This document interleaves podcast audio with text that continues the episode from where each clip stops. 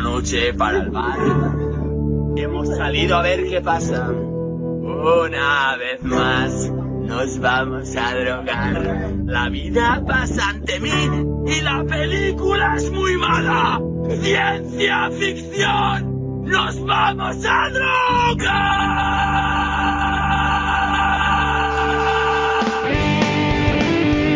Hola a todos, esto es Sujetame el Cubata. Bienvenidos.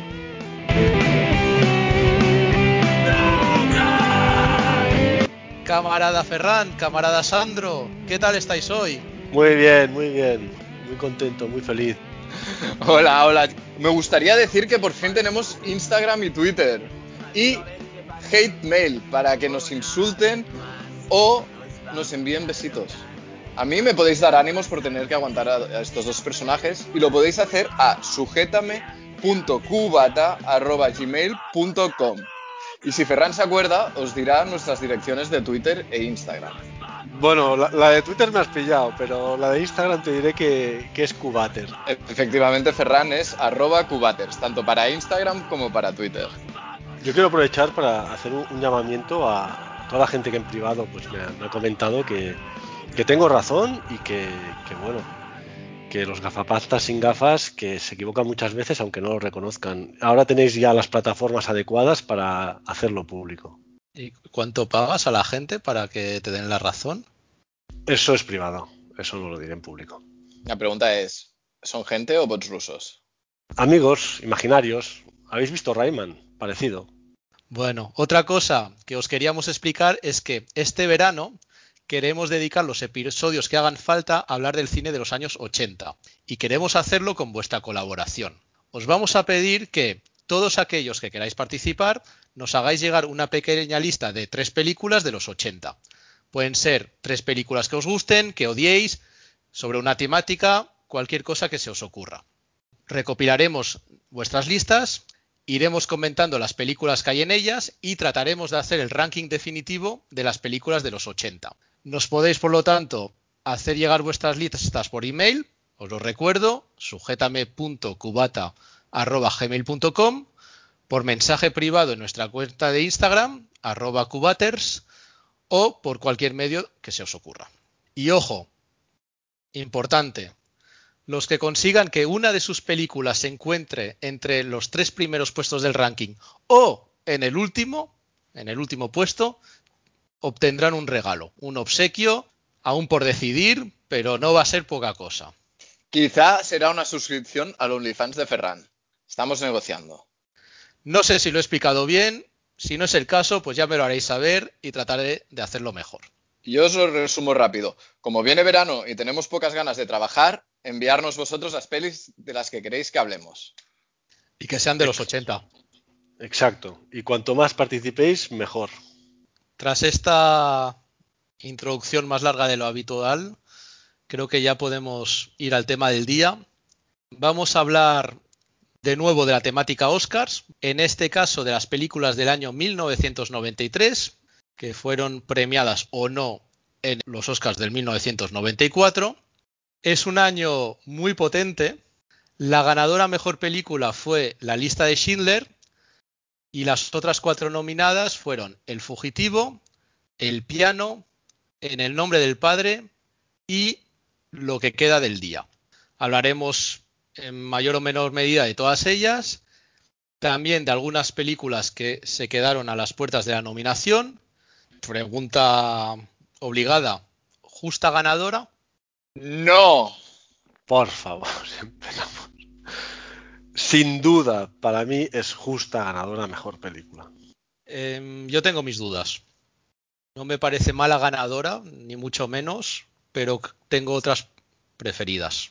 A ver, la película, para mí, vale, para, para matizar lo de que considero uno a la lista de Schindler, no es ni por su factura, por supuesto, ni, ni, porque crea que haya ningún problema al respecto de de la película, más allá de que está enfocada como un holocausto family friendly. Y para mí no es una película honesta. Yo tengo problemas con eso. Pero Sandro, si salvas una vida, salvas la humanidad entera. Cierto, para mí es el principal problema que tengo con la película. Ah, el holocausto es una manera de enfocar el holocausto sobre pues que 800 vidas que se salvaron, obviando un poco los, los millones y millones de personas que, que, perdieron la misma. La veo un producto típico de Hollywood, cosa que hace que sea favorita para los Oscars, ¿no? Los Oscars este año tenemos otra película también que entra dentro de esta categoría, ¿no? Películas que tratan sobre dramas, pero bien masticaditas para el público, pero es que no lo siento, lo siento. Me gusta la película, ¿eh? No es una película que me desagrade, pero me siento estafado, me siento estafado. ¿Vosotros qué pensáis? Yo opino que hay momentos de la película que me parecen fabulosos y otros que me resultan bastante torpes. Entre los que me resultan bastante torpes, recuerdo ahora el detalle de la niña con el vestido o la chaqueta roja, que me parece totalmente innecesario. Pones en valor a esta niña para que luego te des cuenta que los niños también murieron. Y dices, bueno, pues que ya lo sé, o sea, no, no hace falta que me lo recalques. Bueno, yo, yo no acabo de estar, yo, yo tengo una lectura diferente sobre este momento, que es que, que la niña de rojo representa un poco el cambio, el cambio de Schindler, el cambio de actitud. Bueno, en... también, también me vale como cosa innecesaria. Yo creo que es un poco gratuito, sí, es demasiado fácil, estoy de acuerdo. Ferran, ¿algún comentario sobre este punto en concreto? Bueno, dos cosas. Primero, no coincido con vosotros, me parece una obra maestra. Y el punto de vista que ha comentado Sandro de que es obvian un poco todo el holocausto para hablar de 600 o 800 supervivientes, yo creo que es totalmente lo contrario. Es decir, tú no puedes en una película englobar la totalidad del holocausto, los 6 millones de víctimas, pero aprovechas esos 900 supervivientes para hablar del holocausto. No es el contrario que usas el holocausto para hablar de estos 900 supervivientes. Esto por un lado. Pero luego el, tema de la niña, yo que no me presente, pues estoy de acuerdo con Alex, me parecía un recurso muy malo, poner una niña ahí con, con un abrigo rojo y que se vea que, que, luego la matan y tal, un poco facilón.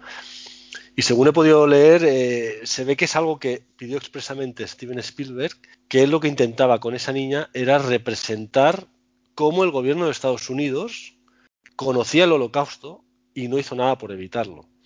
Es decir, está, es un poco es, eh, acusar directamente al gobierno de Estados Unidos de no evitar el holocausto ni, ni hacer nada por ello, solamente se preocuparon en ganar la guerra.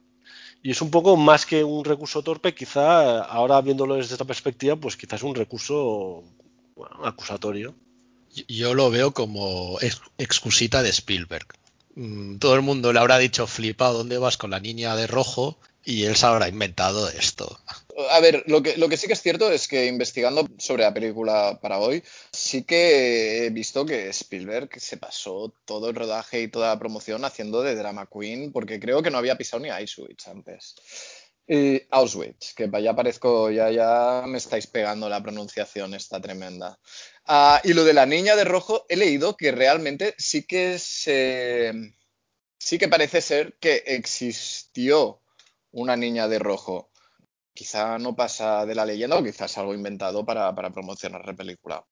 Pero curiosamente tiene, tiene muchos puntos en común con otras dos películas, una nominada a Mejor Película y otra que no lo fue, ¿no? Que es, por un lado, la denuncia de que otros países hicieron la vista gorda.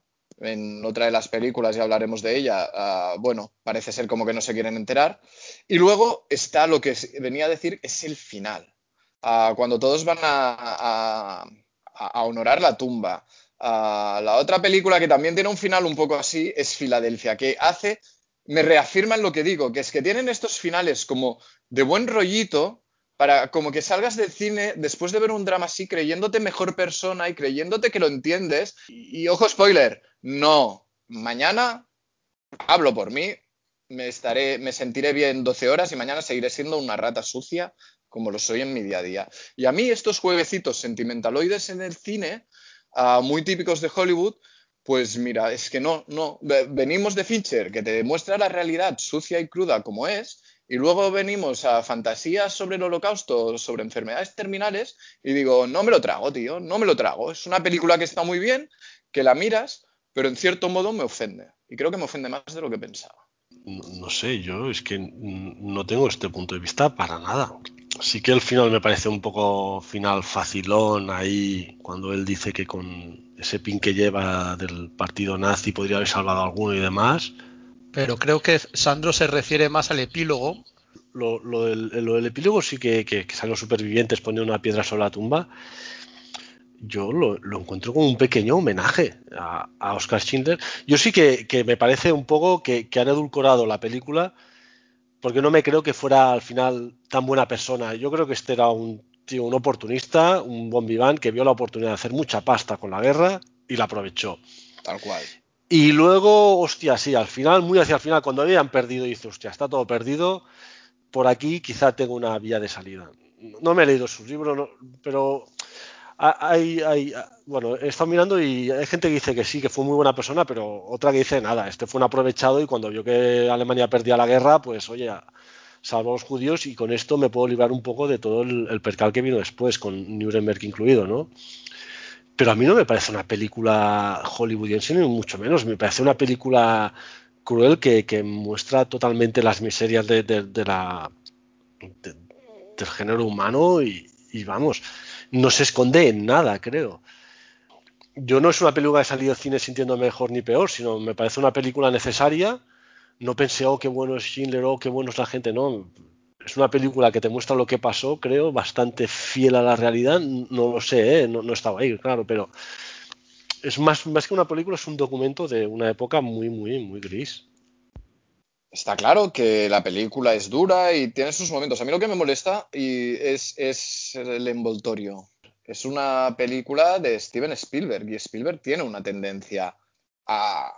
¿Pero qué envoltorio? Te, ¿A qué te refieres con el envoltorio? Es que no olvidemos que es una película, no es un documental, entonces ha, ha de ser una película, pero ¿qué, qué envoltorio es?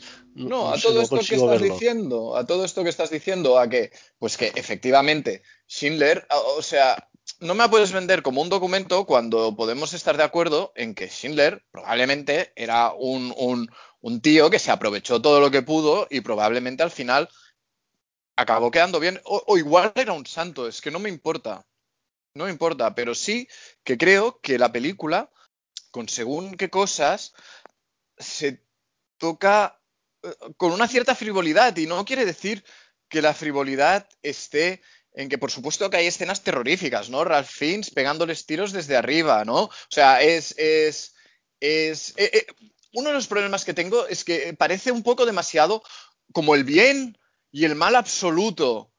Y, la vida no es así. ¿Sabes? No, no, no, una, no, es- son estas cosas que quizá tocada, eh, que me hacen sentir que no es una película hecha de un- una manera realista, ¿sabes? Oh, es eh, Ralph Fiennes, que está maravilloso, están todos maravillosos, pero oh, es, es casi Voldemort nazi pegando tiros. La escena, la escena que los aniquilan cuando de- deciden cerrar el gueto es terrorífica, si yo no niego todo esto, pero tiene el punto este hollywoodiense que ñe. Pero una cosa, eh, Mm. yo la, la película, que Oscar Schindler sea más bueno o más malo, no lo sé. Eh, creo que es la excusa para explicar el holocausto, aparte de, lo que hizo Schindler. ¿Que hay buenos y malos? Claro, es que se, se centra en el holocausto. ¿Cómo hemos llegado a eso? Sí, eh, pues eh, tendríamos que ir mucho más atrás, con después de la Primera Guerra Mundial, todo lo que las penalizaciones que le hacen pagar a Alemania, los judíos muy ricos en Alemania, una Alemania destrozada, que eso todo fue el caldo de cultivo para lo que pasó después. No, no te lo niego, pero claro, la película no se centra en eso, porque si no sería una película de no de tres horas y pico, sino de diez horas. Se centra realmente en, en el holocausto. Desde un principio estamos ya. Entonces, eh, claro que hay malos. eh, hay malos y están muy identificados, y, y en ese momento eran los malos. Pero No sé. cre- creo que eh, Sandro no va por ahí. No, me, no, me no, parece... no estoy haciendo apología de la que estoy diciendo que nazis eran No, es que no entiendo lo de edulcorado, no sé, malos y buenos. A ver, es el holocausto. En el holocausto hubo unos muy malos, dijéramoslo así, y otros no, que- no que fueran buenos, sino que eran las víctimas y no tenían ni voz, ni voto, ni nada. Fueron tratadas como ganado y, punto. Pero creo que, creo que Sandro no se queja de esto. Creo que, creo, bueno, me, me dice si me equivoco, pero a mí me parece que lo que él comenta es que todo está relatado un poco con brocha gorda. Y ya está. O sea. Pero es que es que hay tanto por relatar que es, que es muy difícil centrarse. Sí, pero si tú te fijas, si tú te fijas, el único personaje que evoluciona un poco durante la película es Oscar Schindler. No, más que de brocha gorda, que sí que estoy de acuerdo a lo que me refiero, es el amoldar la historia al gusto hollywoodense, ¿sabes? una película, una película típica producción para gran público, necesita tener muy bien identificado al bueno, necesita tener muy bien identificado al malo. Ah, eh, eh, o sea, vale que el personaje de Ralph Fiennes aquí es que es un psicópata, ¿sabes? A mí me parecería mucho más interesante un alemán, que estoy seguro que hubo, pero alemanes que eran soldados y que no lo eran, que en algún momento pusieron en duda lo que estaban haciendo, que actuaron como seres humanos. Es que, eso por es otra película. Sí, pero por ejemplo. Claro, pero por eso a mí esta no me, no me, no me llena. Pero es que, por ejemplo, sobre la misma temática, creo que el pianista, todo esto está mucho mejor resuelto. Bueno, el pianista es otro mundo, claro. Suerte que Polanski no hizo la lista de Schindler, que se la ofrecieron y hizo el pianista. el pianista es una película no, o sea, el, discurso que podría dar de ella es totalmente diferente. Esta, ah, no, no, lo siento, no. Y, la película me parece buena y la, he, visto 30 veces y la veré 30 veces más, pero... Para no dar más vueltas sobre lo mismo, que, nos hemos, nos hemos quedado, sí, nos hemos quedado un poco atrapado. Eh, quería comentar otra cosa que a mí no me convence y es que en cierto momento Spielberg se pone a utilizar como el suspense, pero es que es un suspense muy mal utilizado y muy pillado con pinzas. Y me refiero sobre todo a la escena de las duchas, quedando a entender que va a salir gas y finalmente sale agua. Hostia, es que esa escena no, no, no, me gusta nada. O sea, mal parida, estoy de acuerdo. No, no la entiendo a qué viene ni, ni nada, pero bueno. Y luego, ya para acabar sobre el, aspecto negativo, eh, respecto al epílogo, que, me parece un horror. O sea, yo hubiese preferido fundido a negro y que, como hacen en, muchas películas basadas en hechos reales, que luego te explican cuatro cosas y si quieres pones cuatro fotos de cómo eran realmente. Eh, Spielberg se supera en Salvar al Soldado Ryan, cuyo epílogo es aún peor que este, pero que bueno, ya hablaremos en su, en su momento de ello. En el lado positivo, eh, me encanta que la habéis medio comentado la, redada de judíos en Varsovia, que me parece rodada de una forma excelsa. Y luego creo que hay que decir que el casting es cojonudo. Liam Neeson, antes de pegar el cambio de carrera más aleatorio que se ha visto y empezar a destrozar huesos de eslovacos en las calles de París, es un Oscar Schindler fabuloso. Y Ralph Fiennes, que es decir, el Fiennes, o Fiennes, no sé cómo, hay que decirlo, que es el bueno de los hermanos, logra por momentos auténticamente aterrorizarnos y, borda el papel de, este nazi psicópata. Y luego tenemos a Ben Kingsley, que sí que es un rol más contenido, pero que también está muy bien. Hmm. Sí, sí, están todos supremos, todos supremos. Sí, sí, sin discusión. Es curioso que yo también estoy de acuerdo que, las actuaciones son increíbles y que ninguno de los actores se llevó ningún Oscar. De las siete estatuillas que se llevó en la película. Mm. Yo estoy de acuerdo con Alex que hay escenas memorables, la factura es impecable, realmente está muy conseguida la película. Y bueno, yo creo que, quizá hay giros del guion que no, que no gustan o que son un poco hollywoodienses para hacerla más aceptable, pero también hay que pensar que la intención del director es explicar una cosa horrorosa como el holocausto con tres horas y media de película y que la gente tenga ganas de ir al cine y quedarse. Hay, que motivar también a la gente para eso, porque eso es difícil, es, difícil y muy arriesgado, arriesgado en una película en blanco y negro también, que, quieras o no. Y que tengo entendido que quería filmar en polaco y alemán con subtítulos en inglés. Eso en un principio. Pero luego cuando la gente le dijo, oye, se te está yendo un poco la olla y esto será un, follón y aparte la gente no estará atenta a la película sino a leer subtítulos, perderá la película, dijéramos, la emotividad que, que estás buscando. Y lo descartó. Sí, y entonces hace esa cosa que queda un poco rara, que es que hablan en inglés con, como con acento mm, alemán o, ¿sabes? Tienen como un acento raro a veces. Pero Sí. bueno, pero sí que es verdad que a fin de cuentas, con el éxito que tuvo la película en este año dorado de, de Spielberg, porque también tiene Parque Jurásico, el tío la clavó. La peli fue un gran éxito. Bueno, en No sé- realidad, el, el- aparte de ser el año dos dobletes, lo que he leído yo es que mientras rodaba la lista de Schindler, por las noches editaba Jurassic Park y que le dieron muy poco presupuesto para Schindler porque fue una apuesta arriesgada. Esto es innegable. Que es lo que decía Ferran. Es complicado atraer al cine a la gente a ver películas de esta temática y nadie se esperaba que triunfara tanto. Pero, eh, lo siento, yo no la compro. Me interesa mucho más el pianista, como ha dicho Alex. Bueno, no sé si queréis comentar algo más de, de la lista de Schindler. Dos cosas. Un par, Una- sí.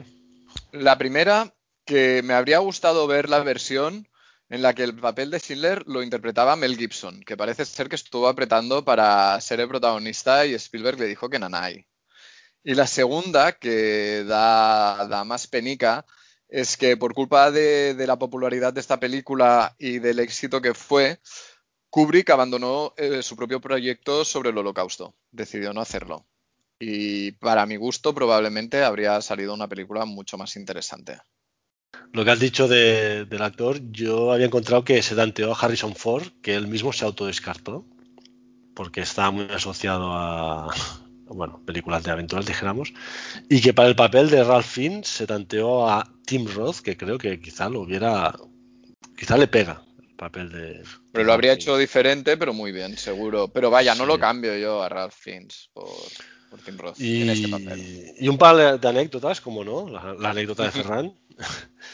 Eh, He encontrado que, que no le dejaron. Yo pensaba que había estado rodada en Auschwitz, pero no le dejaron rodar en Auschwitz a Steven Spielberg. Si no me equivoco, eh, cuando el tren simula que está entrando en Auschwitz, está saliendo, ¿no? ¿No hay una historia así? Sí, al- algo raro. O sea, las autoridades polacas no le dejaron y tuvo que montar un Auschwitz, dijéramos, de, de corchopán para poder rodar las escenas ahí, que me parece, no sé, no, no lo entiendo, vete a saber por qué. Y otra que, que, bueno, es la película en blanco y negro más taquillera y más cara de toda la historia del cine. Habéis hablado del pianista y yo ya no me puedo contener. Porque este año tenemos el piano. Y el piano es la turra turrísima de este año sin ninguna duda.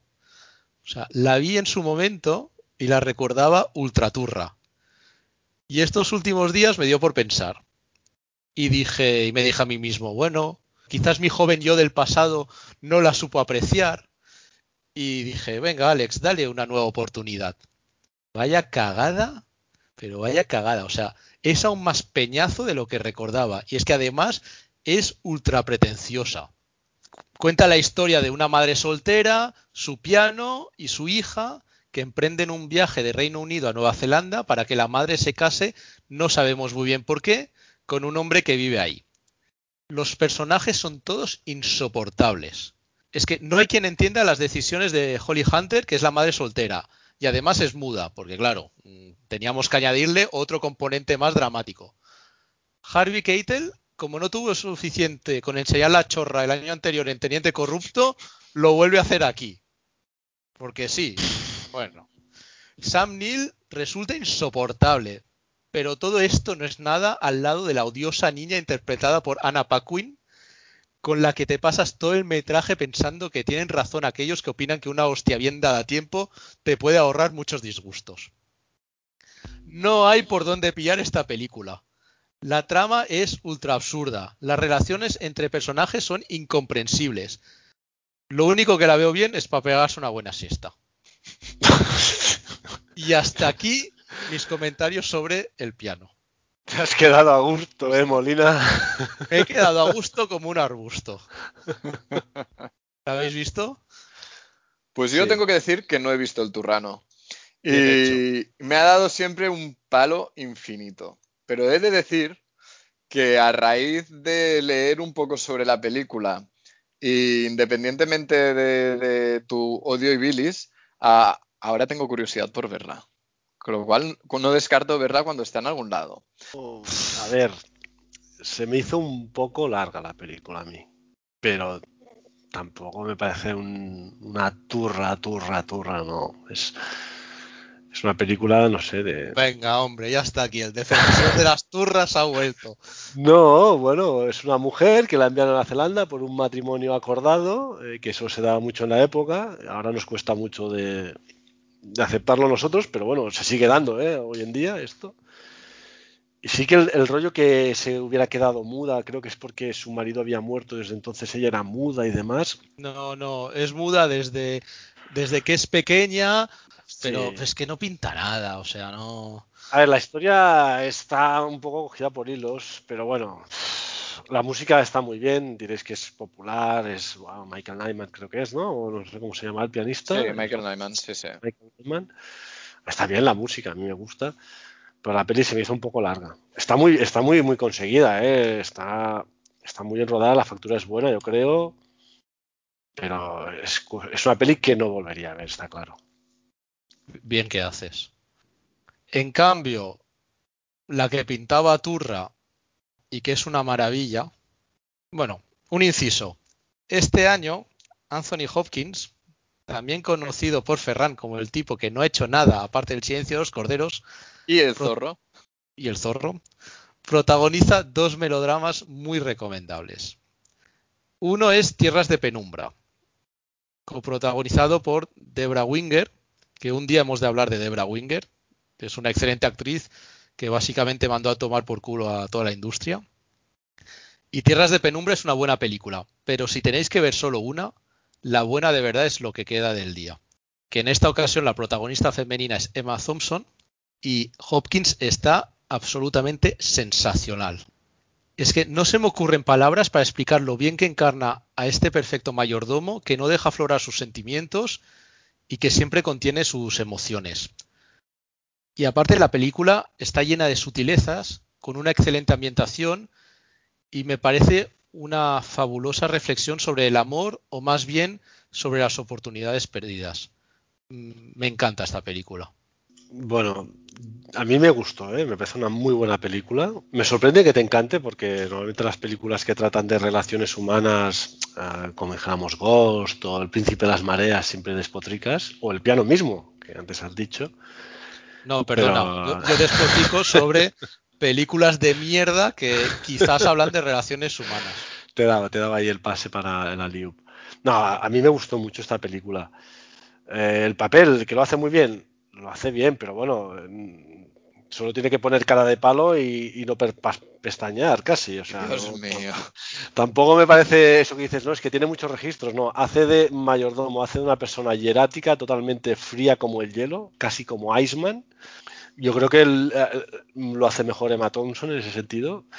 Es una muy buena película, me gustó y estoy con Alex en el sentido que la recomiendo. Realmente vale la pena. Mira, yo sí diré que si fuera un, gafapasta con tendencias pederastas, diría que es una película deliciosa. Pero como no lo soy, diré que es un peliculazo, que apesta a turra desde Canadá, pero es un peliculón de tomo y lomo. Mayordomo de movie, es perfecta. Hopkins está perfecto. Lo que decías tú, Alex, la contención, cómo lo actúa todo para adentro. Incluso te diré que quizá a mí me dio la sensación que en algún momento ligeramente lectereaba por, por, porque miradas y cosas que pone cuando ves que el hombre se escapa lejos. Pero bueno, nada grave, nada grave. Son dos personajes totalmente diferentes. Es que no sabría por dónde empezar y por dónde acabar.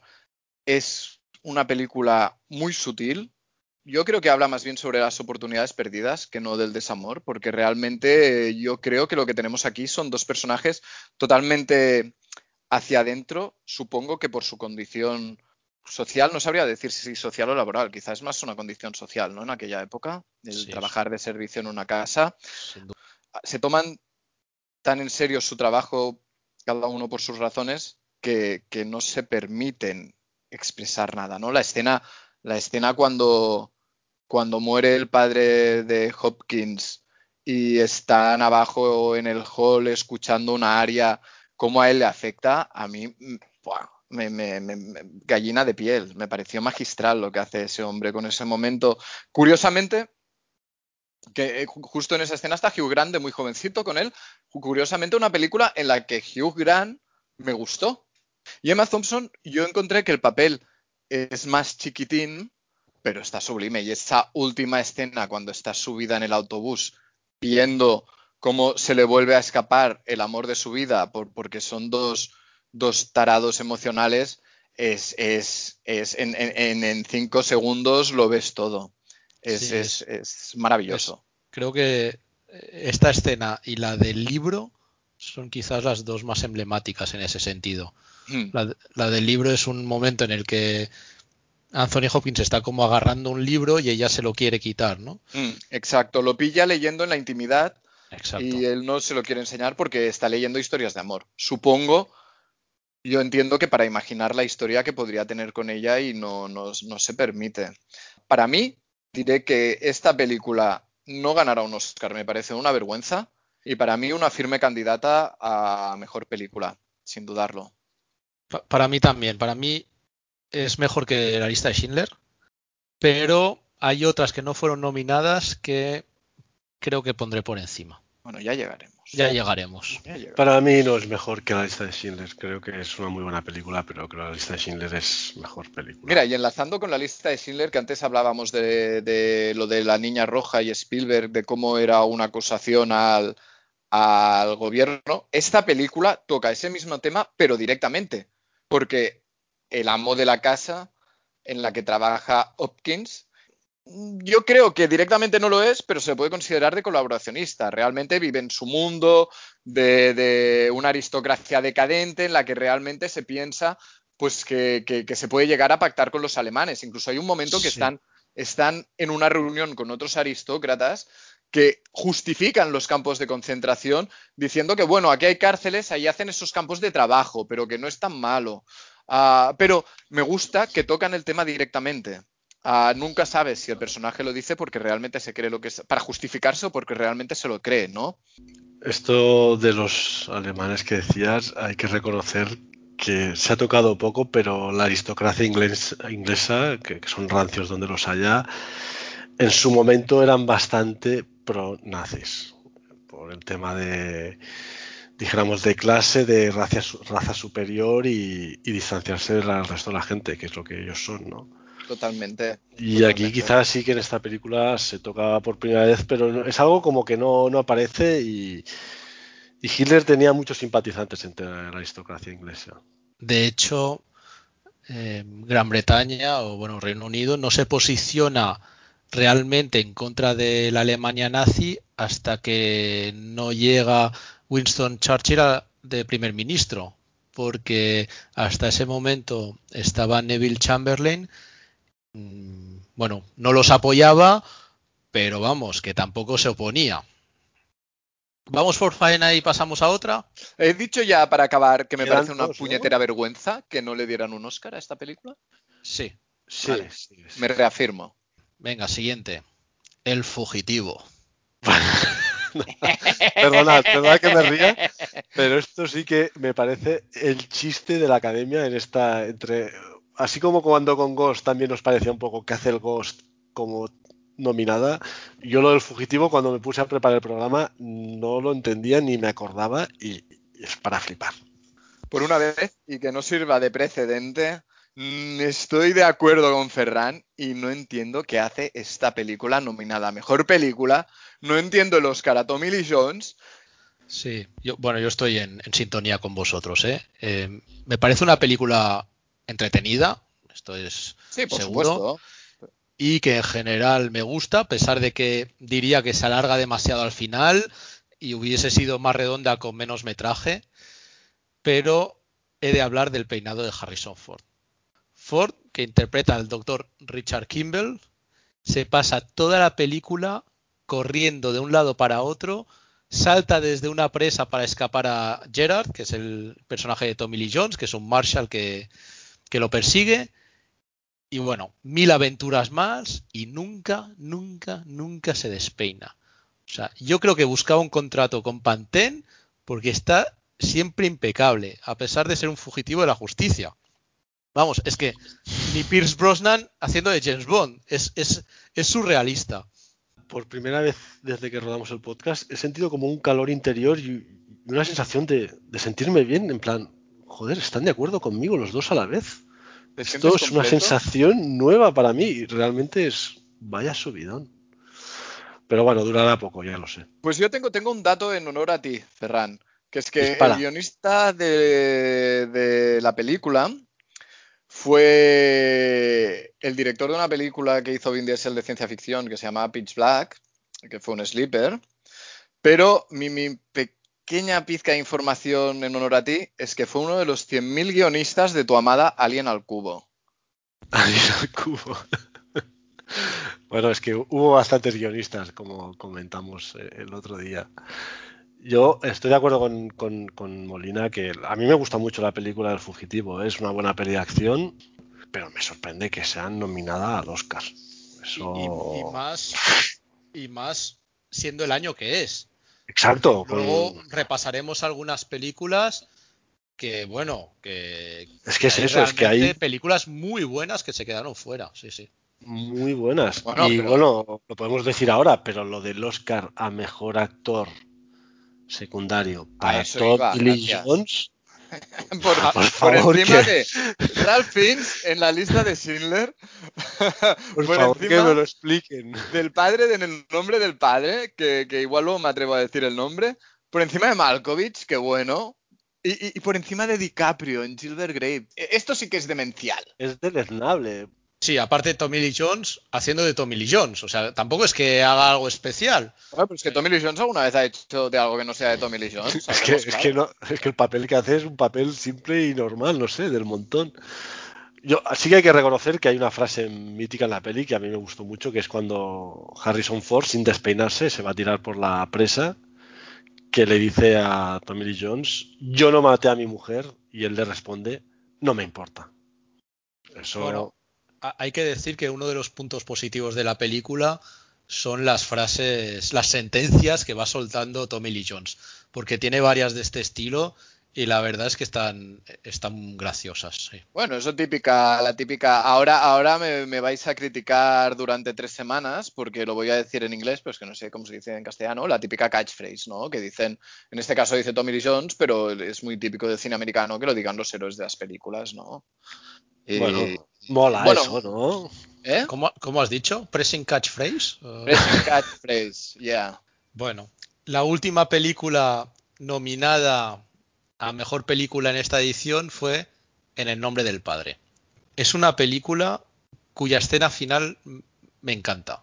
La puedo ver mil millones de veces que me emociona igual.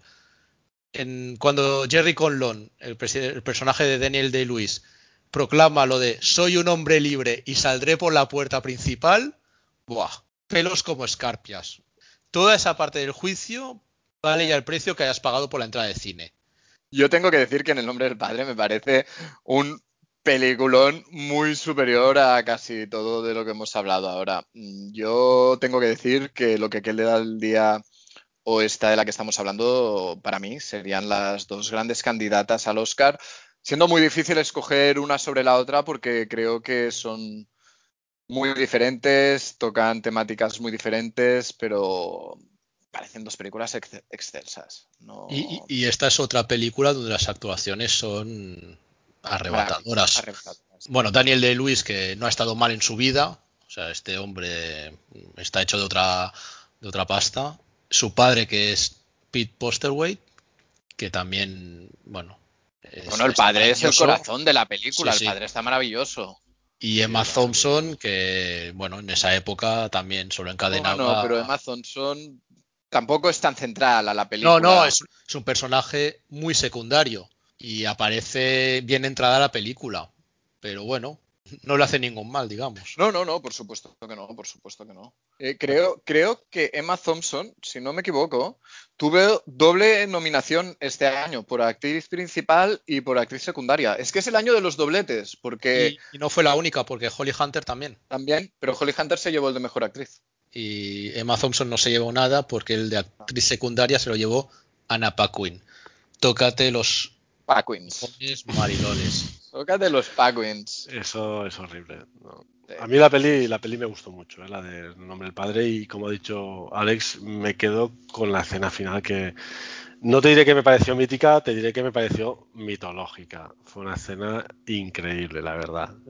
Yo creo que tampoco está, bueno, es la opinión personal, no vamos a discutir más, pero yo creo que no es tan película como la lista de Schindler. Yo es que yo la lista de Schindler la veo una obra superior a todas las películas nominadas ese año. Nominadas. Luego yo- hablaremos de alguna otra. Yo me quedo con esta porque es lo que decía antes, me parece una película mucho más honesta. Y es más, te diré, creo que una de las razones de, de un poco lo que decía Alex, de que Daniel Day-Lewis se coma siempre sus papeles, es porque creo que es el actor que más en serio se toma su profesión de ah, vivo ahora mismo. Y creo que a- en esta película, bueno, como en todas, pero le aporta un, un grado de verdad que la eleva. Con una, con una actuación que no te la creyeras, yo creo que no estaríamos hablando del peliculón del que estamos hablando ahora. No, estoy, estoy de acuerdo, pero también estarás de acuerdo que Daniel Day-Lewis quizá está un poco loco. Porque cada Sí, vez que se plantea una película, en esta, por ejemplo, tengo entendido que pidió que le encerraran durante una noche entera en una habitación No, no, tres, tres días y tres noches en una celda. y que le despertaran cada dos por tres cuando vieran que se dormía para sentir lo que sentía el personaje que interpretaba. Que me parece muy adecuado, pero joder. No, no, y durante el rodaje parece ser que exigía al equipo que lo maltrataran, le hablaran mal y que le echaran cubos de agua helada. Pero, pero yo Imagínate, ¿eh? lo No, aplaudo, me pero parece- es tu puto trabajo y es hacer esto en la pantalla lo más creíble posible, aparte del peso que perdió. Ole por él. Hay dos tipos de actores, ¿no? Los de haz ver que me pegas y los de méteme un mascao. Pues No, no, me parece. cobres me o no cobres, lo que tienes que hacer es que te metan el mascao para que sea creíble. Bueno, ya hemos repasado las cinco candidatas. ¿Qué, qué, Sí. qué opinión nos queda al final? Venga.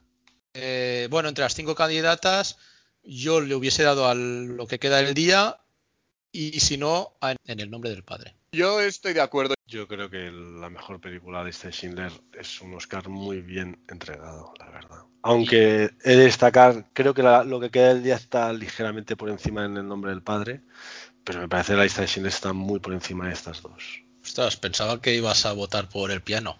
El piano no, no me parece una mala película. Puede estar en esa lista, pero hay pelis mejores ese año. Entre las películas no nominadas, creo que cada uno de nosotros va a querer hablar de más de una, pero creo que me apetece empezar, y seguramente estaréis de acuerdo en que no merece ni ser nominada, pero Filadelfia, ¿qué? A mí me gusta mucho el queso de untar. La peli menos, ¿no? A ver, la peli. Es como un poco la lista de Schindler. Eh, sí da de buen rollito. Y todos felices y también con un epílogo que me pone un poco de mala leche. Tengo un poco una relación de amor-odio con esta película. Es una muy buena película. Es el primer papel verdaderamente dramático de Tom Hanks, que como es el año de los dobletes también estrenó otra película, algo para recordar, que por cierto vi con mi madre en el cine. Pero a mí llega un punto que tengo problemas con Hanks, que es al final de todo de su enfermedad, me parece todo demasiado excesivo. En esa línea, ¿cuánta parte del Oscar hay de su interpretación y cuánta del maquillaje? Wow. Um, Porque él está bien, ¿eh? No, a ver, es Tom Hanks, nunca está mal. Pero. Bueno, a ver, eh, yo creo que en esta película todavía Tom Hankea un poco demasiado de cuando de las épocas de Vic y las épocas anteriores. Tiene todavía gestos que se ha quitado con los años. Mira, Hanks es un actor que ha mejorado muchísimo con los años, pero al principio siempre tenía sus tics y sus sonrisitas de buen chico y sus miraditas a cámara y todo esto, todo esto se lo sacó el tío para ser lo que es ahora. Pero yo, no, no, el, yo te diría que no veo lo del maquillaje. Bueno, en cualquier caso, a mí me gusta más la actuación de Denzel Washington.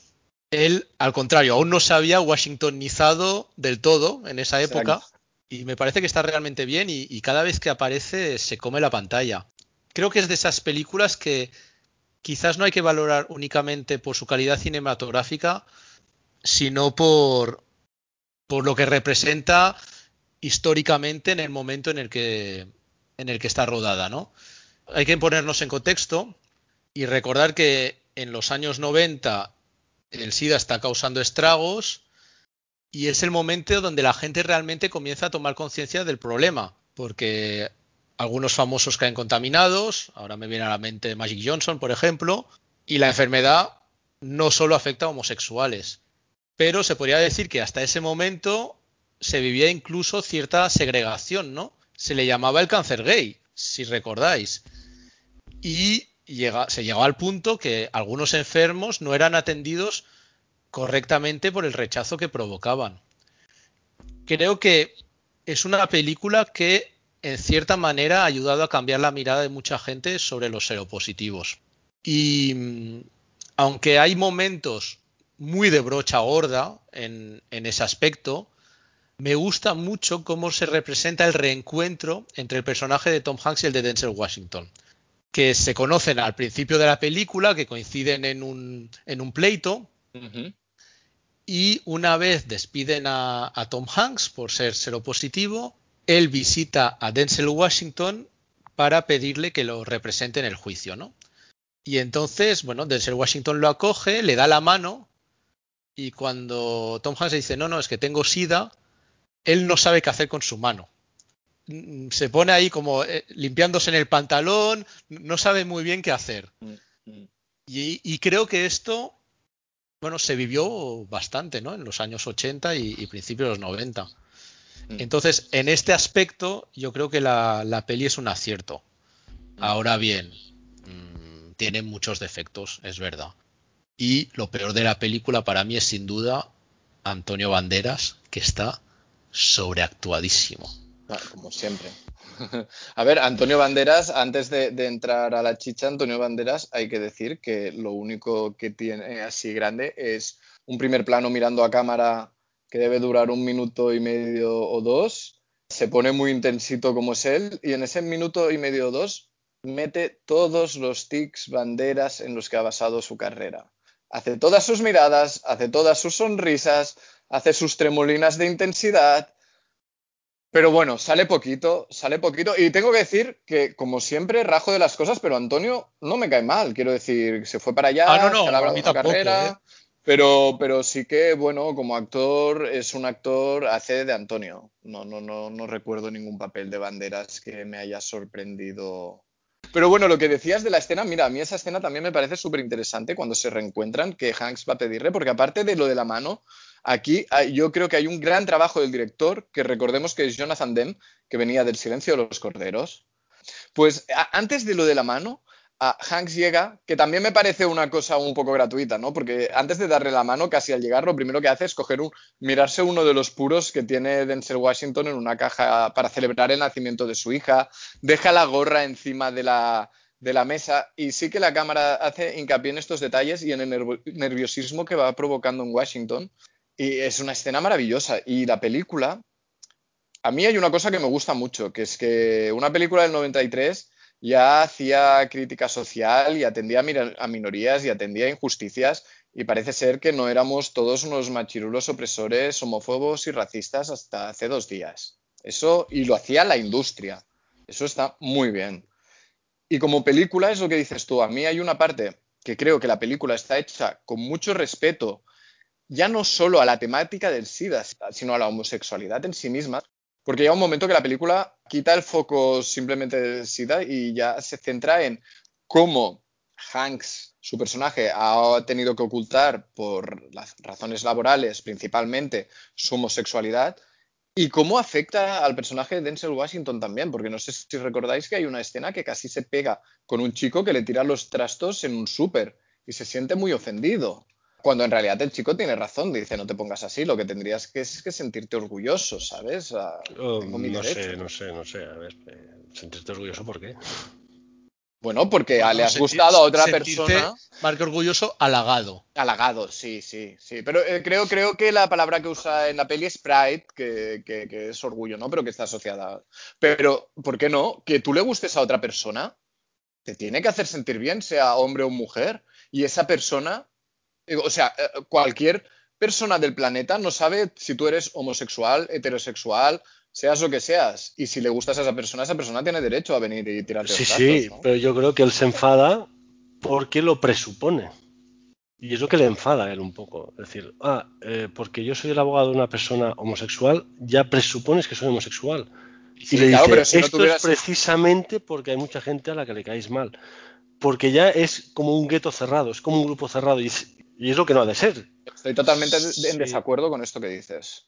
No, no, Bueno, pero yo lo interpreto pero- así, porque él le dice, eh, esto es hace- lo que precisamente hace que haya tanta gente que os odie. Bueno, yo creo que, que los dos tenéis parte de razón, eh, porque sí que dice esta frase que acabas de comentar, Ferran, pero hay que recordar que el personaje de Denzel Washington Es homófobo. tiene...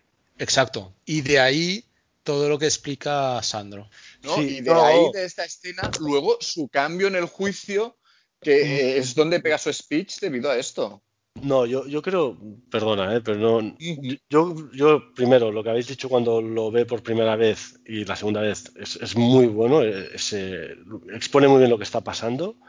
Justo después de que le visite en su despacho, que le pide que le represente y le- y él le rechaza porque tiene el SIDA, lo primero que hace es anular todas sus citas y se va al médico a compro para decirle si, si puede traspasarle SIDA por lo que ha tocado.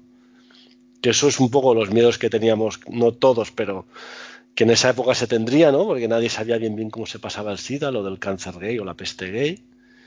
Y el médico le dice, a ver, eh, oye, eh, te voy a hacer un análisis de sangre. Y dice, ¿por qué? No quiero saber nada de tu vida personal, pero yo te conozco desde pequeño, pero vamos, que si has tenido relaciones con un hombre, que me lo digas, que te lo veré en la sangre, pero por contacto nada. Pero eh, eh, él evoluciona, yo no creo que a partir de la escena del supermercado, él evoluciona eh, primero en el encuentro que tiene en la biblioteca, que es cuando le acepta, cuando él ve que, que todo el mundo lo rechaza y, y se apartan de él porque tiene SIDA, y él es cuando acepta representarlo. Y la escena del supermercado, yo me parece realmente que es un poco lo, lo que, que, que, a ver, que vale, que, que tú sos homosexual, pero no tienes por qué presuponer que yo lo sea por representar a alguien. Y por eso se enfada. Y, y él no cambia a partir de esa escena. Yo creo que va cambiando No, con, a medida que avanza. objetivamente no pasa nada. ¿Qué, qué, qué problema hay? Es, eh, yo creo que son sus prejuicios. Lo siento, pero yo aquí no estoy en na- para nada No, de acuerdo. no hay ningún problema en que te halaguen, pero que presupongan que eres homosexual o no lo eres o te gusta otra cosa, es lo que yo creo que a él le enfada. Y- pero tampoco debería ser un problema, ¿no? Y, y yo creo que el cambio de Denzel Washington es gradual y la escena de del supermercado es como eh, recordar que le quedan ciertos ramalazos de cómo es él al principio.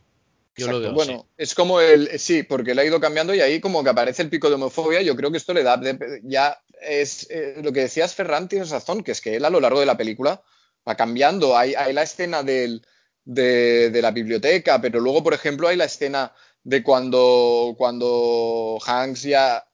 Yo creo que hace poco que ha aceptado ya que esto se acaba.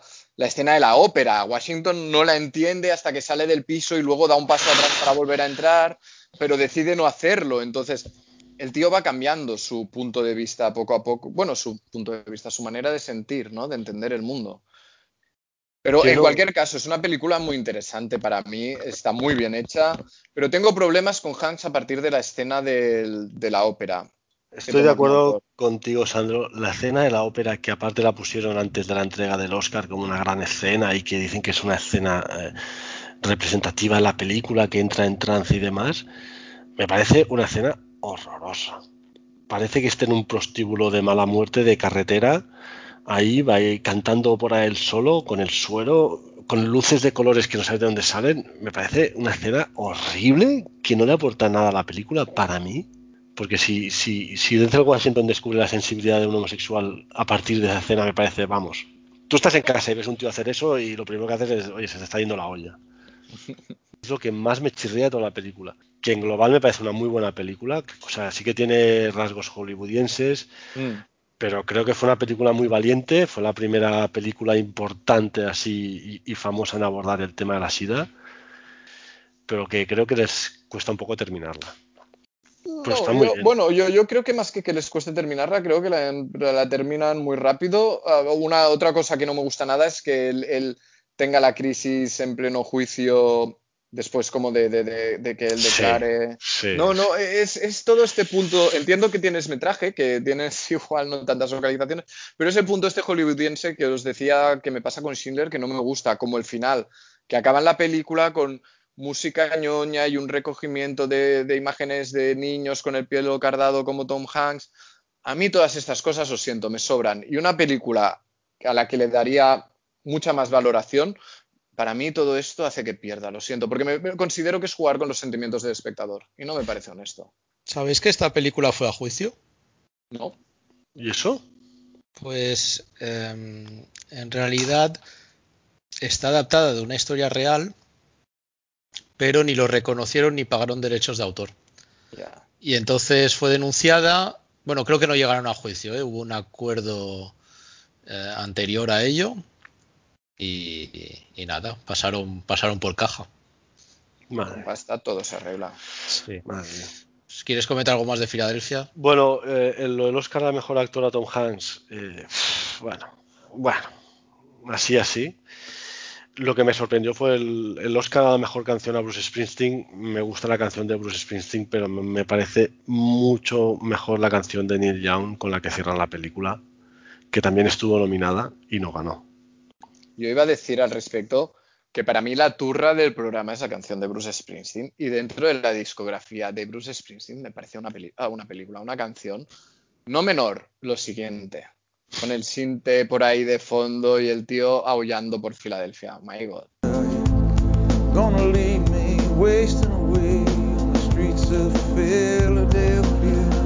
Yo he de decir que me gusta Bruce Springsteen y, y me gusta esta canción. Yo quería hacer un comentario, una anécdota Ferran, va, si me dejáis. A ver, Antonio Banderas, su, carrera en Hollywood despegó ahí, no nos engañemos, en el papel de- del novio, ¿vale?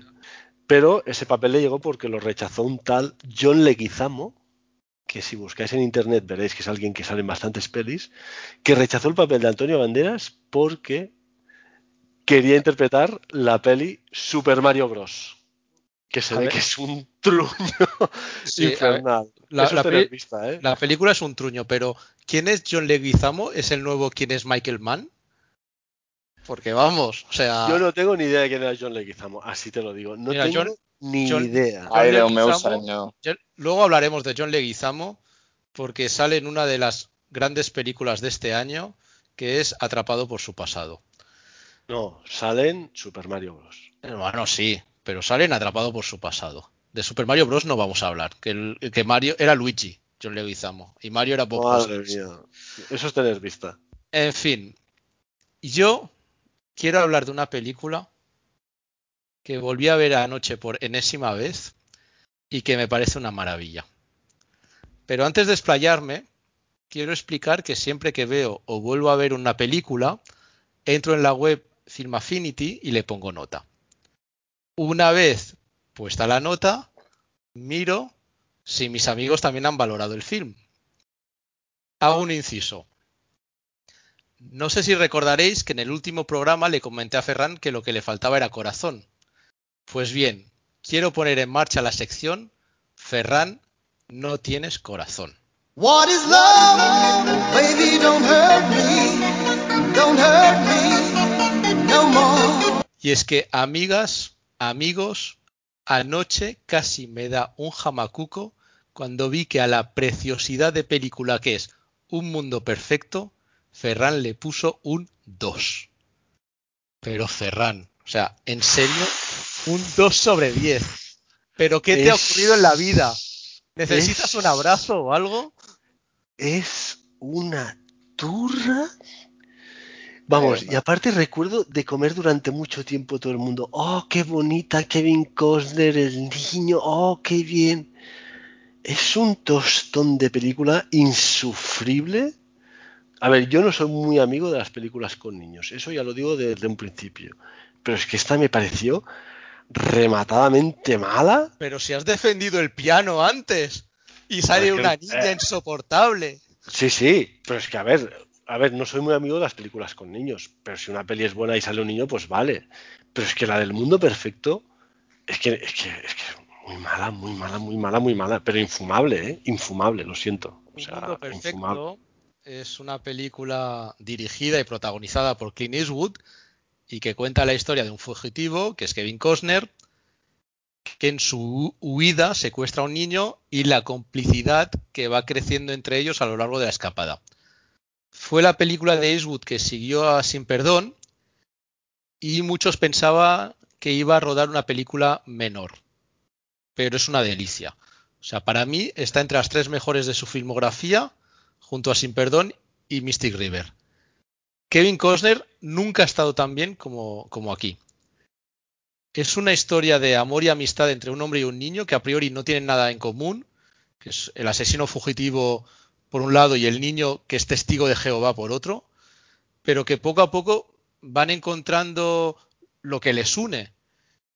El, fugitivo ve en el niño la infancia que él ha perdido debido a los malos tratos de su padre, mientras que el niño encuentra la figura paterna que no tiene en su núcleo familiar.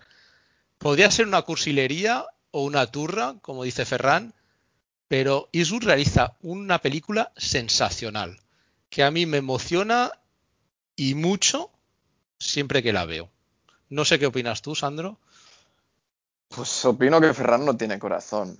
Y poco más puedo Gracias. añadir a lo que has dicho. De No, nada. a ver, no esperaba que, que no opinaras lo mismo que Alex. Que, es que parecéis, vamos, os estáis mirando en un espejo mientras habláis. Ah, sí, es que es esto, me parece una muy bonita historia sobre un poco sobre la redención igual, ¿no? Porque en realidad este viaje del niño con, con el criminal lo que les da la oportunidad a todos es de hacer lo que decía Alex, de, de- de hacer en la vida lo que no han hecho, incluso para el personaje de Clint Eastwood, porque no sé si os acordáis, Clint Eastwood es, es el que decide por Kevin Costner cuando es pequeño. Exacto. Ah, Es el que- el y considera que la ha cagado, por eso lo quiere cazar con vida. Sí, es el que hace que entre en un correccional, correcto. Exacto, porque cree que en casa será peor. Entonces, es, son estos tres personajes como que tienen la oportunidad de, no, no, no, no sé cómo expresarlo, porque no es exactamente de hacerlo correcto, ¿no? Pero de quizá de tener un trayecto vital mejor del que han tenido. Y a mí me parece una peli preciosa. Me parece la relación. ah, Costner está súper bien, Eastwood en su línea, la relación con el niño, la madre, testigos, todo, todo. Me parece una pasada. Una pasada. Y no, no entiendo que no te guste. Y, y- y sí que entiendo la parte de que, depende de cómo te la mires, podrías decir, wow, es un telefilm. Pero es un telefilm cojonudo. Y te diré una cosa, el niño lo hace de puta madre. Todos, todos, todos. Sí, sí. Y, y Laura Dern, ¿no estaba por ahí también en un papel? Es que, Sí, sí, sí. sí.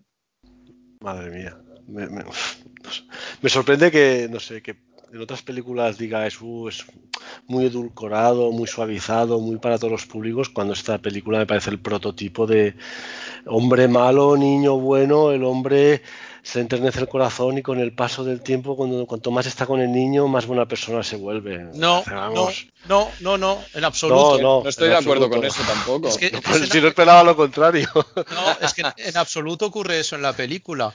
Vamos. Porque, al contrario, se hace hincapié en que Kevin Costner no es un buen hombre, pero tampoco es el peor. No sé, no, yo no, no, a mí me sorprende ese punto de vista, pero no, me parece Bueno. una turra de película, no, no, no. Bueno, Ferran, háblanos entonces de una película que te haya gustado de ese año. Hombre, creo que cuando la diga me vas a aplaudir, Alex, aunque te cueste y, y- y te duela, pero por supuesto hay una película que me encantó, que fue a ver al cine, por ver el tráiler, mien- mientras iba a ver otra peli, pusieron el tráiler en el cine Playa en Castelldefels, por si alguien lo conoce, que es una obra maestra para mí y es Atrapado en el tiempo. Bueno, Atrapado en el tiempo debería haber sido la película que debería haber ganado el Oscar. sabía, sabía que te gustaría. Es que es la mejor película de ese año y no acepto ninguna opinión contraria. O sea, debería haber ganado el premio a mejor película, mejor guion, mejor actor, mejor director, mejor montaje, mejor banda sonora con la mítica Pennsylvania Polka.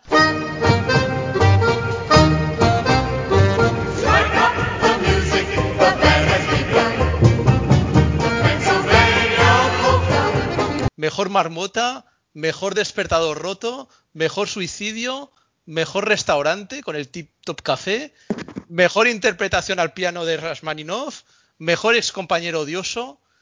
es una auténtica genialidad. Está por encima del bien y del mal. Y, y si no fuera suficiente, hay que reivindicar siempre a Bill Murray. Podemos razonablemente afirmar que Bill Murray es sencillamente el hombre más cool del planeta. Un tipo que después del éxito mundial de Cazafantasmas, antes que encadenar blockbusters, decidió rechazar todas las propuestas que le venían y dejó abarcada su carrera para estudiar filosofía e historia en la Universidad de la Sorbonne en París, es el puto amo. Bill Murray no tiene agente. Y el grupo Gorillaz tiene una canción titulada Bill Murray. ¿Quién puede rivalizar con este hombre, eh? ¿Quién? Clint Eastwood también tiene una canción de gorilas. Sí, pero no fue a estudiar a la Sorbonne. Nicolas Cage tiene una canción de Amaral.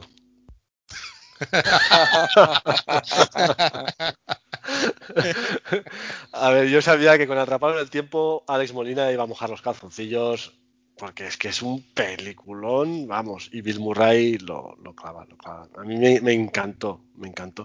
Y lo que más me gusta, eh, no me voy a extender, pero es, es muy simple. Es una peli que te dice, a una persona le pasa lo mismo cada día. Y, y desde ese planteamiento tan simple, me parece una peli que, que se te hace corta y que estarías viéndola a tiempo y tiempo cuantos más días se repitieran mejor. Es que A una persona le pasa lo mismo cada día, para mí no es la mejor definición de atrapado en el tiempo. A ver, se le repite el día cada día. Él lo plantea de forma distinta, pues el mismo día repetido. Pero también diré que cualquier producto audiovisual con Chris Elliott no puede estar mal. La única cosa mala de esta película es que enemistó a Harold Ramis y a Bill Murray. Harold Ramis es el director de la película y es compañero de Bill Murray en Cazafantasmas y estuvieron años sin hablarse debido a discrepancias en el rodaje de, de esta película. Aunque eh, pues hacia el final de la vida de Harold Ramis se reconciliaron y de hecho en la edición de los Oscars posterior a la muerte de, Harold Ramis, eh, Bill Murray apareció en esa gala e hizo un, un pequeño speech homenajeando a, a su amigo. Sí, no, no. Y, y lo que decías de que se enemistaron, se ve que Bill Murray pues estaba en proceso de divorcio justo en esa época, que no estaba de muy buen humor mientras rodaban la película, por eso. Y que Bill Murray quería plantearla un poco más ácida, un poco... pues, no nos engañemos, en la película se ve sobre todo la parte más buena, pero también hay una parte que tú dices, joder, si, si cada día me, me muero y renazco al día siguiente, yo puedo asesinar a gente y eso no aparece. O sea, la, la parte oscura de, de, repetir el mismo día cada día no aparece. Y se ve que Bill Murray quería que fuera una peli un poco más filosófica y Harold Ramis quería más un poco más comedia, que es lo que resultó. Y un poco dentro de este, de este tema, a mí me gusta mucho la frase tema un poco filosófico, porque se ve que hay mucha gente que le ha dicho a Harold Ramis que muchas sectas o, o, o religiosos que le han dicho que su película encarna o representa ciertas creencias, que es cuando Bill Murray en, la cafetería le dice a, a Rita, que la, la, encarna Andy McDowell, creo recordar. Sí. que le dice, soy un dios, no el dios, sino un dios. Y le explica por qué se ha muerto de mil maneras distintas durante mucho tiempo. Y dice, quizá el auténtico dios use trucos, quizá no sea omnipotente, solo que lleva aquí tanto tiempo que lo sabe todo. Y Es- realmente da que pensar eso. Es que Harold Ramis era un tío eh, agnóstico, o sea, no creía en nada, en ninguna religión. Y todo esto que dices lo incluye en la película a modo de cachondeo, sí. No, a mí me parece, vamos, una, una gran frase. Que bueno, luego dijo Harold Ramis que él supone o tiene, filmaba la película pensando que el mismo día se le repetía durante 30 años a Bill Murray. Sí, eh, bueno, ha ha habido estudios sobre esto, pero creo que Harold Ramis explicó una vez que eran unos 30-40 años eh, el tiempo que se repetía eh, ese día para, para Bill Murray. Pero sí, sí, una de las grandes comedias de, de la historia. Quiero decir, está pocas películas que aguanten tan bien el paso del tiempo y que sean tan maravillosas. Poco más que añadir a lo que habéis dicho, es que es la perfección y es una película que quizá no hay que ver cada día de nuestras vidas, pero un visionado como mínimo una vez al año es recomendable. Totalmente. Eh, Sandro, ¿alguna película que te haya gustado a ti? Pues sí, vengo a hablaros de una película, pero como estamos en el año de los dobletes, la enlazaremos con otra. Como Ferran decía antes, que solo defiendo las gafapastadas y hablo de películas no comerciales, pues os vengo a hablar de una de las dos películas que hizo Sylvester Stallone en el año 93. Una de ellas es Máximo Riesgo, Cliffhanger, que fue nominada a tres Oscars y no ganó ninguna. Pero la película de la que quería hablar yo es la otra película que se estrenó este año, que es Demolition Man. Sí. O podríamos hablar predicciones del 2020 en el 93. Quizá una película que le habría servido a Pedro Sánchez para hacer su plan a 30 años. Lástima que saliera tan pronto. Demolition Man. Estoy contigo, Sandro. A mí me parece Gracias. Una peli muy, no la peli buena en sí, sino que me gusta mucho porque hace una visión del futuro que me parece muy buena. Que quizá no está tan lejos de lo que estamos No, viviendo, porque no, a mí me parece interesante precisamente por eso, Sí, porque sí. ah, vamos a ponerlo en contexto. Demolition Man es una típica película de acción de Stallone de los años 90. La película va de un policía que cuando intenta atrapar a su némesis, que en este caso es Wesley Snipes, provoca la muerte de un montón de civiles. Con lo cual, tanto el criminal como el policía son criogenizados y a los dos los despiertan en el futuro, a un futuro bastante próximo, que podría ser hoy en día. Primero despiertan al, al criminal y para detenerlo despiertan a Stallone y a partir de aquí ocurre toda la trama.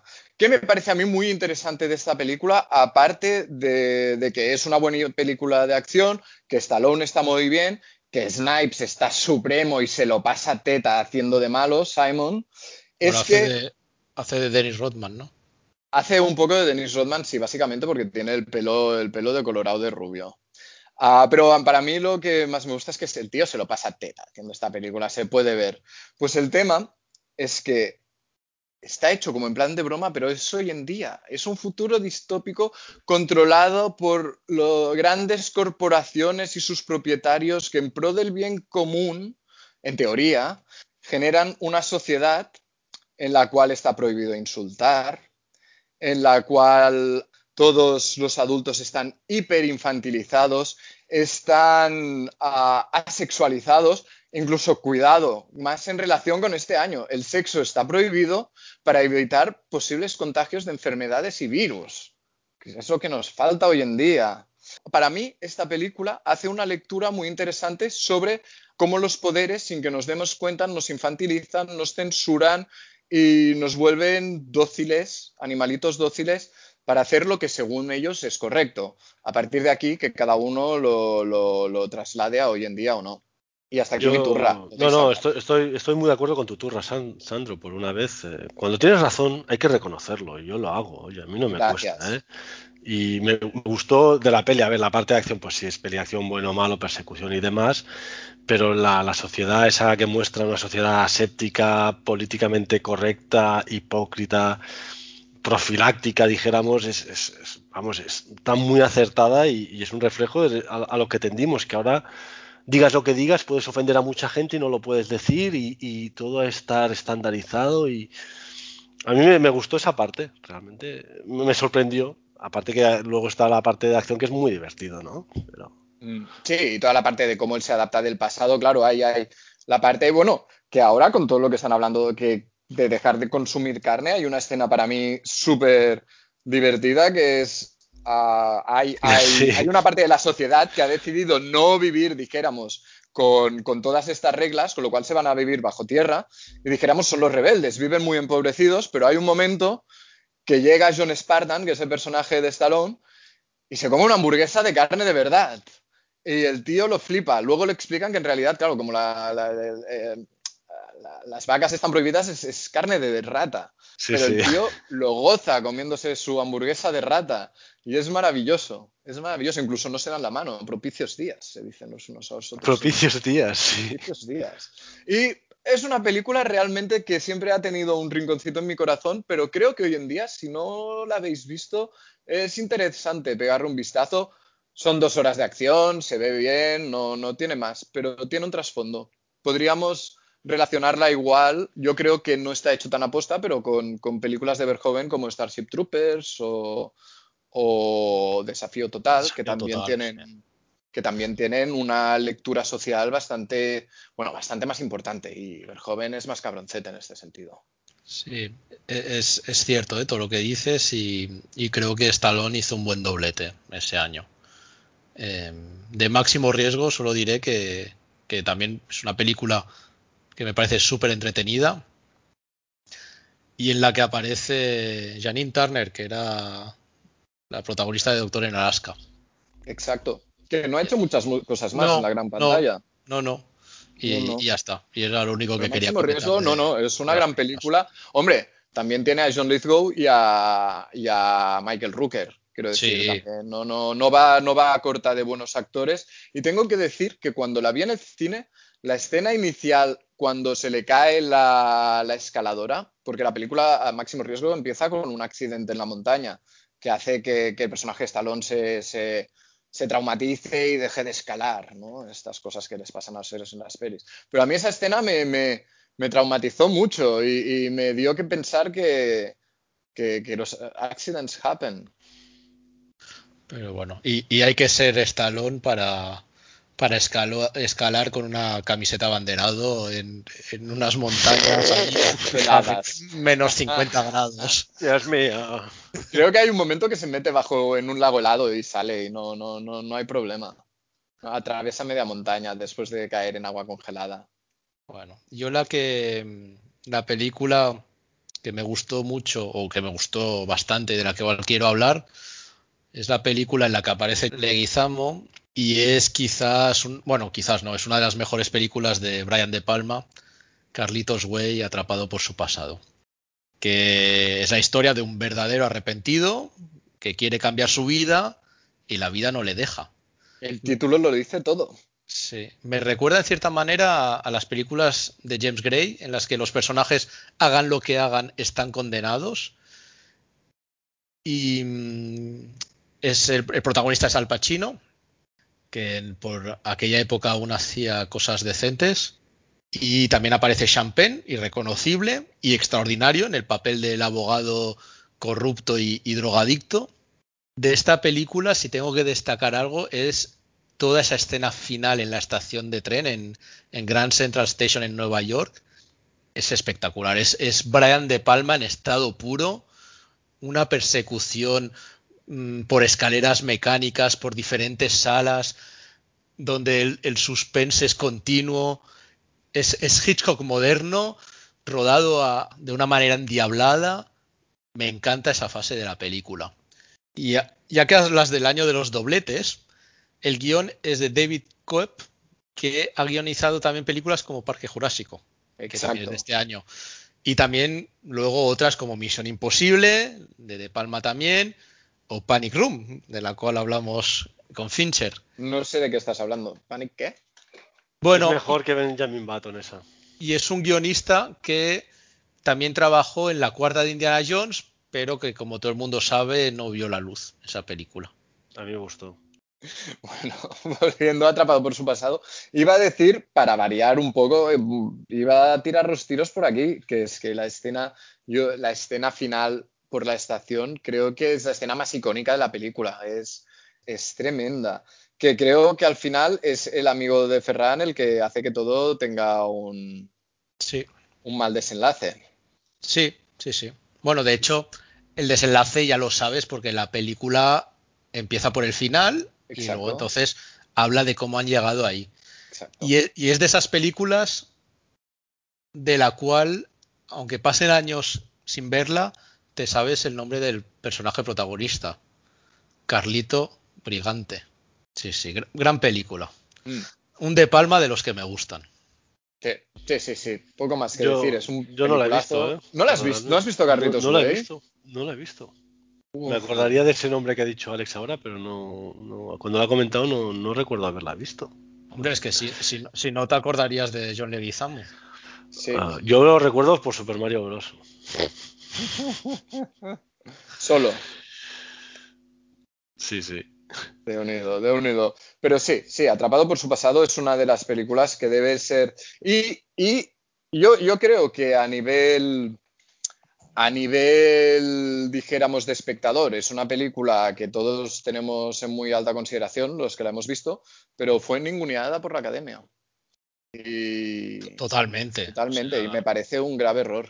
Un grave error. No entiendo cómo puede estar el fugitivo y no estar atrapados por su pasado. Por Claro, ejemplo. es que estás mucho mejor. Y, y te diré que Pacino está mejor aquí que en esencia de mujer. Sí, sí, sí, sí. Aunque bueno, Pacino, sí, sí, pero bueno, estos papeles a Pacino quizá en esencia de mujer era Pacino intentando ser menos Pacino. Era igual un papel más arriesgado para él. Sí. Aquí es como la otra cara de Tony Montana. Exacto.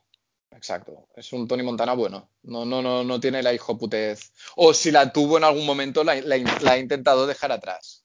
Pero es curioso, ¿no? Como este año, así en perspectiva, aparecen muchas películas que tocan temas similares, ¿no? Tenemos a los nazis siempre aparecen por ahí, tenemos muchas películas que hablan sobre redención, tenemos películas sobre dramas humanos, parece ser como que todas tienen puntos en común entre unas y otras y haciendo, preparando esto me ha parecido muy interesante. Pues mira, voy a enlazar Atrapado por su pasado, que tiene su componente mafia, con otra película a la cual le tengo bastante cariño, que es una historia del Bronx. Que es una película que tenía en casete, me acuerdo, y, y de joven me la ponía cada dos por tres. A ver, no es una extraordinaria película, pero es una película que yo calificaría de bonita. Es la primera peli dirigida por Robert De Niro, que también la protagoniza. Y bueno, la verdad es que De Niro en esta película toma muchos riesgos y rueda sobre un tema que nunca había tocado. Mafia y mafia italiana. Primera vez en su vida. Lo nunca ha visto en su filmografía. Es verdad que quizás excede de, de buenismo, pero no sé, está bien, es, es simpática. Es una adaptación de una obra de teatro y no sé si es la obra de teatro creada por o cuyo guion es de Chas Palminteri, que es el otro de los protagonistas de, la película, que hace como de capo mafioso. En cambio, De Niro hace de padre de honesto, conductor de autobuses, de un chaval que eh, bueno, se ve atraído por el ambiente de, de la mafia. Yo aquí me marco un Ferran y digo que no la he visto. He visto la carátula 300.000 veces y nunca, nunca, nunca, nunca la he visto. Sandro, yo tampoco la he visto porque es una peli no, que me da pereza. Me da pereza. Como último ya, una, una peli así que quería comentar un poco, es que Sandro lo ha comentado antes con, Demolition Man y luego también lo hemos hablado un poco con Filadelfia, ¿no? De, que son películas que un poco retratan a la sociedad y hacen una visión de la sociedad quizá no muy bonita. Y ese año se estrenó una peli que la peli no está muy muy bien, pero sí que me gusta mucho el tema y creo que va de esto que es Un día de furia con Michael Douglas. De Joel Schumacher. Sí. Que al principio me, encantó el principio, el tío atrapado en el coche, un tío cualquiera, en un coche cualquiera, en un atasco cualquiera, en una gran ciudad cualquiera, que esta vez es Los Ángeles, y ves como el tío se va enervando por dentro, se va enervando, coge, apaga el coche y se sale y se va. Y a partir de ahí ya pasan, bueno, diversas situaciones que un poco critican las cosas de esta sociedad actual, ¿no? Pero es una peli que con el tiempo cada vez me, me gusta más, porque es un tío que de repente peta y, y lo raro es que no haya más tipos como este, la verdad. Bueno, en Estados Unidos hay unos cuantos. El tema es que ahí tienen acceso a armas un poco fácil. Sí, Pero- desgraciadamente sí. Va de más a menos, ¿no? La película. Sí, sí, Un sí. poco sí, pero- Va de más a menos. Pero yo también le guardo un rinconcito en mi corazón. A mí es una Sí, sí. película que me gusta. No, no, no, es entrañable. Pero es una película que siempre relaciono con el videoclip de, de REM, R-E-M, Every, Everybody Hearts. Ah, Que- sí, sí que está en un eh, atasco, ¿no? Y la Está gente en, un, piensa. está en un atasco y sí, la gente, bueno, no, no llegan a matar a nadie, pero no sé por qué. a- a- y es de la misma época, encima, más o menos. No sé, dato curioso de mi mente. A mí si me pusieras REM, me niego a decirlo de esa manera terrorífica. a suficientemente tiempo igual también me haces petar y bajarme del coche. Porque sobre todo, mira, para esto más que me, me serviría Happy Shiny People para petar fuerte y matar. No, sí, porque Everybody Hearts forma parte del Automatic for the People, que es un disco sensacional. No, Everybody Hurts es para suicidarse.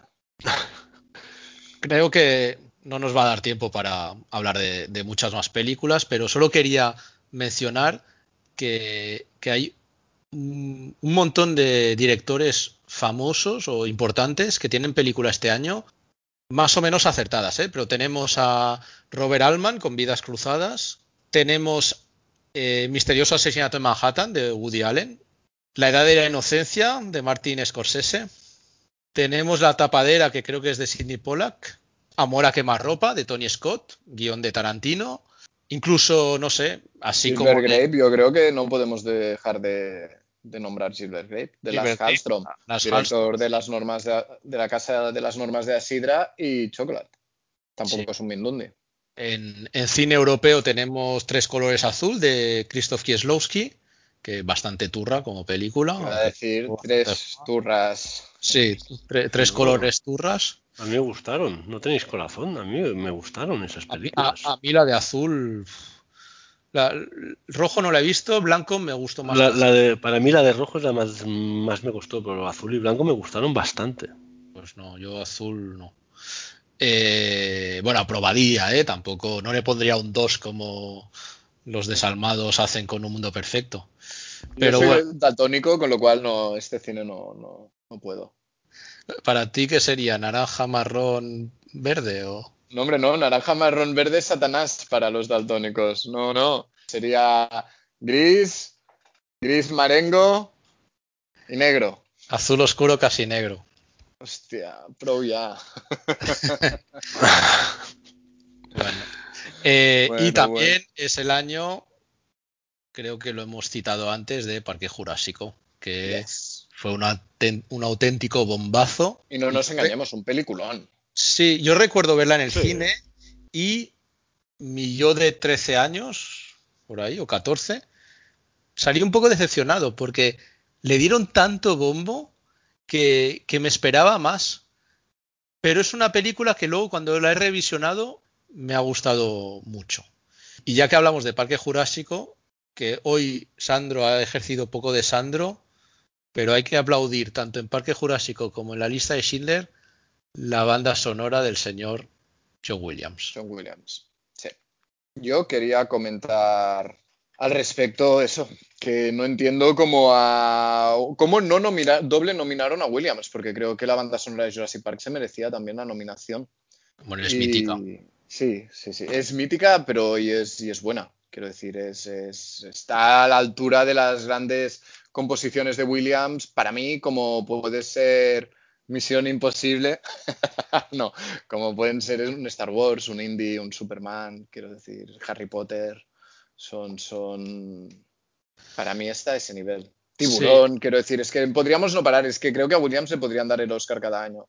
Ya no por lo que hace, sino por lo que ha hecho. La verdad es que ese año las bandas sonoras nominadas, l- casi todas son realmente buenas, porque está la edad de, la edad de la inocencia de Elmer Bernstein, que es muy buena banda sonora, Lo que queda del día, La tapadera, que la película gustará más o menos, pero la banda sonora es mítica, y luego la que no sabemos qué hace ahí es la del fugitivo.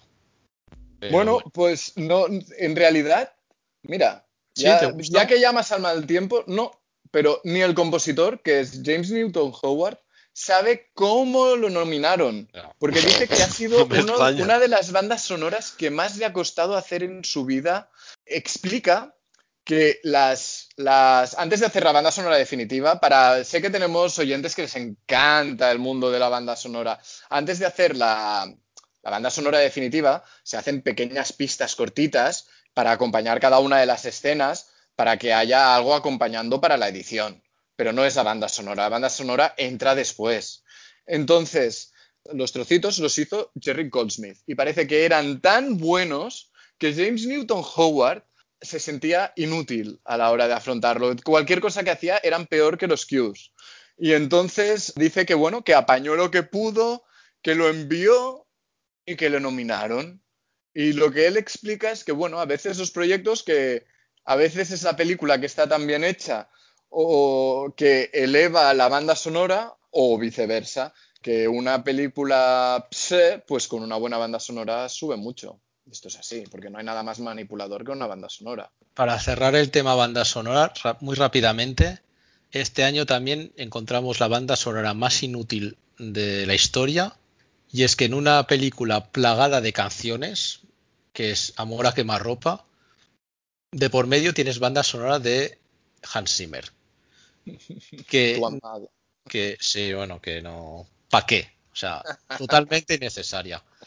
Este año, una película española ganó el Oscar a mejor película de habla no inglesa, que es Belle Époque, pero yo quiero preguntaros, ¿queremos hablar de Belle Époque o queremos un carajillo y farias? Carajillo y farias. Porque el buen cine no tiene por qué estar reñido con ser un patriota.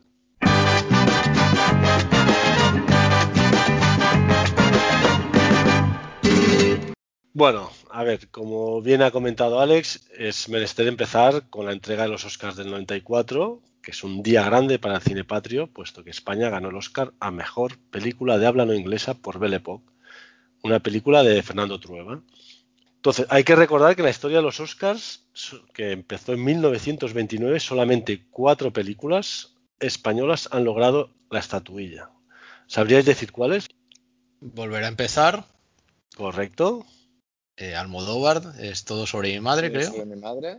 correcto. y Amenábar, ¿no? Por Sí. Eh, Mar adentro. Muy bien, bien. Luego hubo un director, esto cuatro películas de 16 nominaciones, ¿eh? Y luego un director español que ganó el Oscar a Mejor Película, pero película representando a Francia, que esta la sabrá Alex Molina, es Luis Buñuel, El discreto encanto de la burguesía.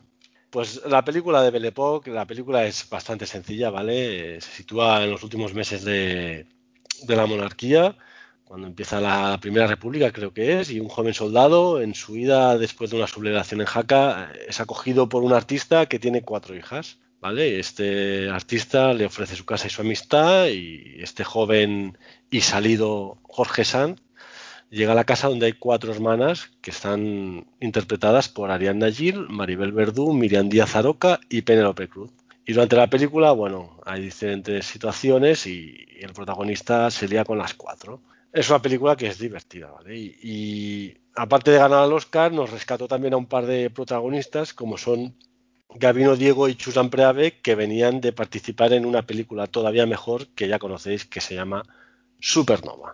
Muy bien, esto para la parte buena del, cine patrio. Pero también hay un lado oscuro en esta sección. Y aquí creo que os voy a sorprender. Aunque cueste creer, y quizá la mayoría desconozca que nuestro selo patrio se filmó el remake de una película de la que hemos hablado hoy, Atrapado en el tiempo. Es increíble. Hay un remake de una obra perfecta. Más que es una acción temeraria, yo diría, ¿vale? Esta película remake de Atrapado en el tiempo se titula Un día sin fin. Es una película italiana y ¿por qué está en esta sección? Porque esta película pasa en las Islas Afortunadas, en las Islas Canarias. El protagonista es un hombre de, no es un hombre del tiempo, perdón, sino un guionista de documentales que se va a Tenerife a rodar imágenes de cigüeñas. Y ahí se le repite un día tras otro de forma continua. Y el personaje de Rita, que es Andy McDowell en la versión eh, americana, lo interpreta la española Goya Toledo. Es una película un poco más soleada que la original, dijéramos, y que juega más a fondo con lo que hemos dicho, los aspectos crueles y antisociales de, del protagonista. Pero lo mejor de todo es que la canción que se repite cada mañana cuando suena el despertador en Atrapado en el Tiempo, que es I Got You Babe, en esta película es reemplazado por Sarandonga de Lola Flores y Antonio González el Pescailla. Toma Jeroma, pastillas de goma.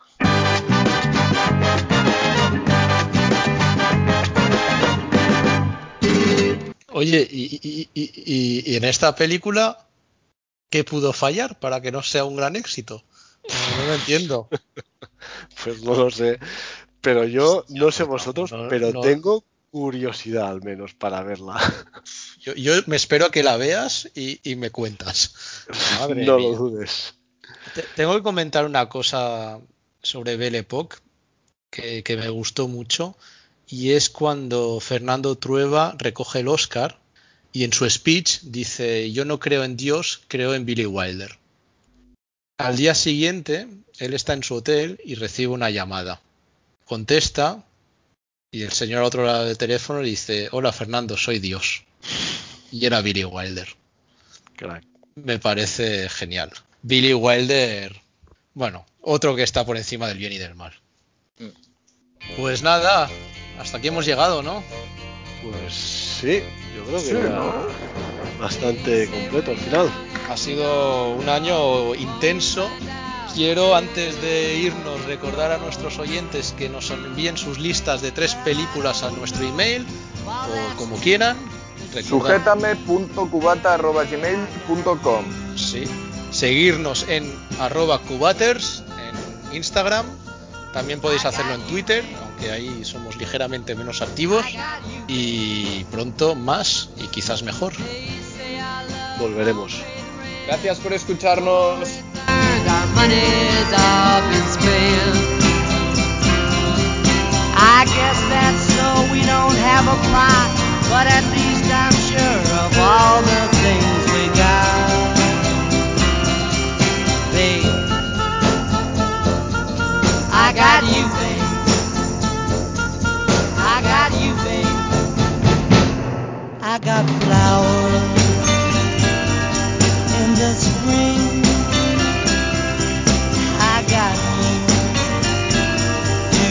smile.